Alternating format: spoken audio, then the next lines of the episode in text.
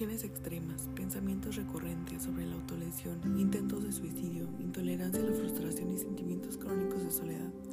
Solo son algunas de las características que el TLP o trastorno límite de la personalidad manifiesta en, en los individuos que la padecen. Son muchas de las personas que reniegan de esta patología, manifestando su desaprobación ante su posible existencia esto sucede porque el TLP es un trastorno difícil de identificar debido a que su gran amplitud de síntomas que también aparecen en el diagnóstico de otras enfermedades como es la depresión o la ansiedad y suele confundirse muchas veces en el diagnóstico. El trastorno límite de la personalidad también se conoce como trastorno borderline. Las personas que lo sufren se mueven entre dos extremos, sentirse bien y sentirse mal pero no logran mantener un verdadero equilibrio en sus vidas, y si lo consiguen es por un tiempo o un periodo muy reducido. Suele aparecer en edades tempranas como la adolescencia, aunque a veces no se diagnostica hasta la edad adulta, ya que los cambios de humor y variantes emocionales pueden justificarse con la revolución hormonal que se sufre entre los 11 a los 19 años. Pero el TLP no desaparece por sí solo. Si el debido diagnóstico y el paso de los años, este trastorno irá progresando y haciendo que la vida de los que sufren sea un tormento. ¿Quieres descubrir algunas de las situaciones más características de las personas que padecen esta enfermedad?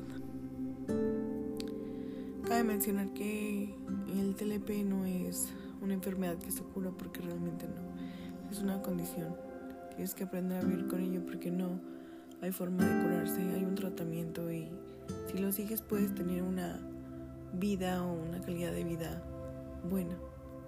Pero esto constituye en, atenderte, en ir con especialistas de la salud, ya sea, bueno, realmente el psiquiatra, psicoterapeuta, psicólogo, lo que mejor te, parezca. Hay diferentes formas de, de tratar este trastorno. Algunos es este, la terapia dialéctica conductual, la cual es muy buena en mi experiencia lo puedo decir.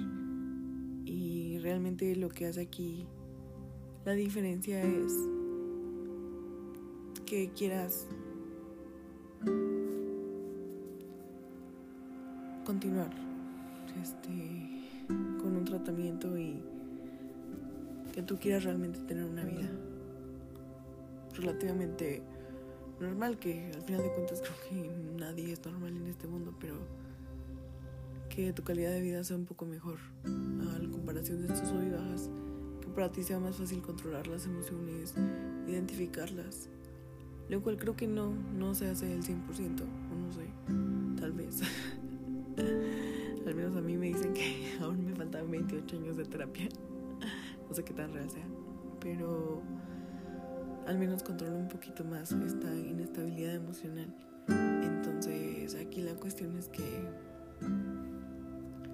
que te atiendas, que busques a profesionales y, y pues no desesperarte porque es muy difícil y, no es algo que, que cambie de un día para otro, pero sí puedes mejorar. Y al final de cuentas es una condición, tienes que aprender a, a vivir con ello porque no es algo que se va a ir, que va a desaparecer, es de por vida. Bueno, algunas de las características de, de las personas que padecen o padecemos esta enfermedad son que cuando está cerca de un abandono, ya sea real o imaginario, realizan esfuerzos desesperados para que esto no suceda. Aquí creo que es donde se empiezan a aflorar las conductas autolesivas o las amenazas de suicidio más que nada. Las relaciones que mantienes con otras personas son muy intensas y presentan una primera, primera idealización de la persona que después se torna en menosprecio. Por lo regular pasa, creo que en general, que idealizas mucho a las personas. Hablo directamente del trastorno, no que todas las personas lo hagan, perdón. Hay un claro trastorno de, de la identidad que hace que la persona no sepa quién es y busque desesperadamente su lugar en el mundo. También se manifiesta una gran impulsividad la cual lleva a la autolesión, a padecer trastornos de alimentación, el consumo de drogas. Esto se puede presentar de muchas formas como, autolesiones, conducción temeraria, consumo de sustancias, mm, gastos excesivos. De muchas maneras se, llega a presentar la, la impulsividad. Muchas de las personas con TLP llegan a afirmar sentir un vacío crónico interior que intentan suplir de diferentes maneras. Creo que esto también tiene que ver mucho con los impulsos, que estos vacíos no se llenan y buscas la forma de sentir como eso, que, que sigues aquí, que estás. Realmente no, creo que es algo que no, no puedo terminar de definir porque creo que no es tan fácil, es un poco complicado, tanto el definir como el entender. Pero creo que quien, quien esté en esta situación, pues la entiende y, y también quien esté afuera y quiere ayudarnos, pues se le agradece porque a veces es muy complicado que, que no puedas ver las diferentes perspectivas y que todo lo veas como en blanco y negro y que todo está bien o todo está muy mal y, no hay un, un equilibrio de que a pesar de que algo se vea un poco mal, tiene su lado bueno y no, no somos capaces de, de percibir ambas cosas. Realmente los matices. Entonces, esto es cuestión de trabajo. Como lo dije antes, cuesta y cuesta mucho.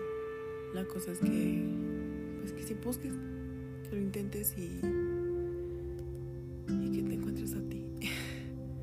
Aunque en el camino a veces es muy difícil y te encuentras gente que, que haces que te da ingenio de dar ganas de seguir buscando ayuda, pero no significa que no va a haber alguien que, que realmente haga clic contigo y, y te ayude a sobrellevar esto mejorar tu vida, mejorar el sentimiento hacia ti, que todo sea mejor. Realmente estas son algunas de las realidades que, caracterizan al trastorno límite de la personalidad, aunque es necesario incidir en una de las más llamativas, que creo que es de los principales, la autolesión. Las personas que padecen esta condición o enfermedad mental, mejor dicho, no son capaces de lidiar con sus emociones y las sienten hasta tal extremo que, que su única salida es infringirse dolor físico. Creo que realmente eh, también es algo que no, no se puede explicar tan fácil porque tenemos este estigma de que si te cortas, si te dañas, si te quemas, es para llamar la atención cuando realmente no, no va de ahí, creo. Al menos la gente que conozco, yo es la última cosa que creo que haría para llamar la atención. Es un impulso que en el momento no se controla, es tanto el vacío emocional, el dolor emocional, que es la única forma como de liberarlo. Este dolor físico hace que se anestesie un poquito el dolor emocional y que sea más fácil salir de, de la crisis, lo cual no es justificable porque te estás haciendo daño, pero, pero por desgracia creo que es algo que es un impulso, una forma también a veces como de castigo de que hiciste algo mal y sientes que mereces castigarte porque no estás bien, lo cual no es correcto, pero en el momento parece como lo más sensato y suena muy, muy, muy mal, pero así es. Y al menos a mí me, me recomendaron algo. Cuando no pudiera controlarme esta, este impulso, estas ganas de dañarme, este, el hecho de tomar hielo en las manos, tomarlo, apretarlo, esto hace que, que queme, que duela, pero después no te dañaste, no te lastimaste, porque por lo regular las personas con TLP se cortan, se queman, se dañan, se autolesionan. Y cuando la crisis pasa, cuando todo está bien, viene un sentimiento de culpa hacia el daño que te hiciste. Y pues realmente no mejora nada. Entonces, esa es una de, de opciones que, que en el momento duelen, pero no, no causan un daño realmente a tu persona en general. Y es cierto que, que todas las personas con TLP presentan este rasgo de conducta. Aunque tal vez el hecho de hacerte daño venga dado por otras formas de obsesión, lo que comentaba hace rato, mm, los trastornos alimenticios, el dejar de comer o comer en exceso y vomitar, también puede ser una forma de, de y no, no sé, como que también tenemos muy estigmatizado que autolesionarte a fuerza se tiene que ir por el, hecho de cortarte cuando, pues, como comenté, es cortarte, quemarte, simplemente el hacerte daño. Creo que también está otra de las cosas específicas y muy marcadas en, en este trastorno, la cuales son las relaciones caóticas y las emociones inestables, que es de las principales cuestiones conflictos. A pesar del vacío interior que, que puedan sentir y de las emociones tan intensas en las que intenten lidiar, las personas con TLP tienen otra asignatura pendiente muy difícil que son las relaciones interpersonales. Aquí es donde continuamente chocan contra un muro que no logran saltar.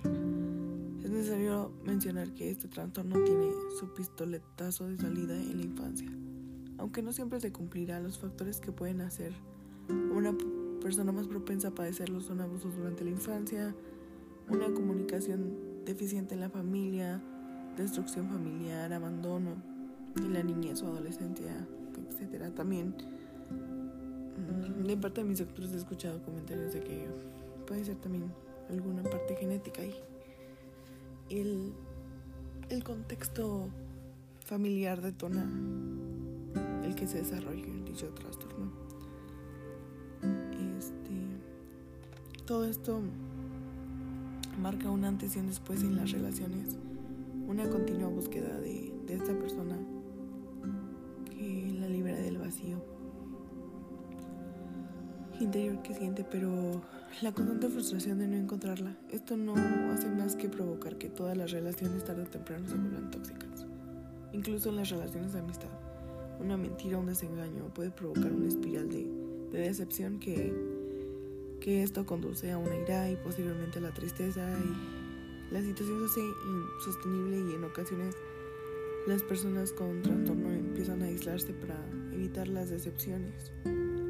Es normal que ante todas estas circunstancias se presenten cuadros de ansiedad, de depresión, que puedan confundir el diagnóstico del TLP. Para brindar un poco más de luz sobre, sobre todo esto, este, les podré explicar que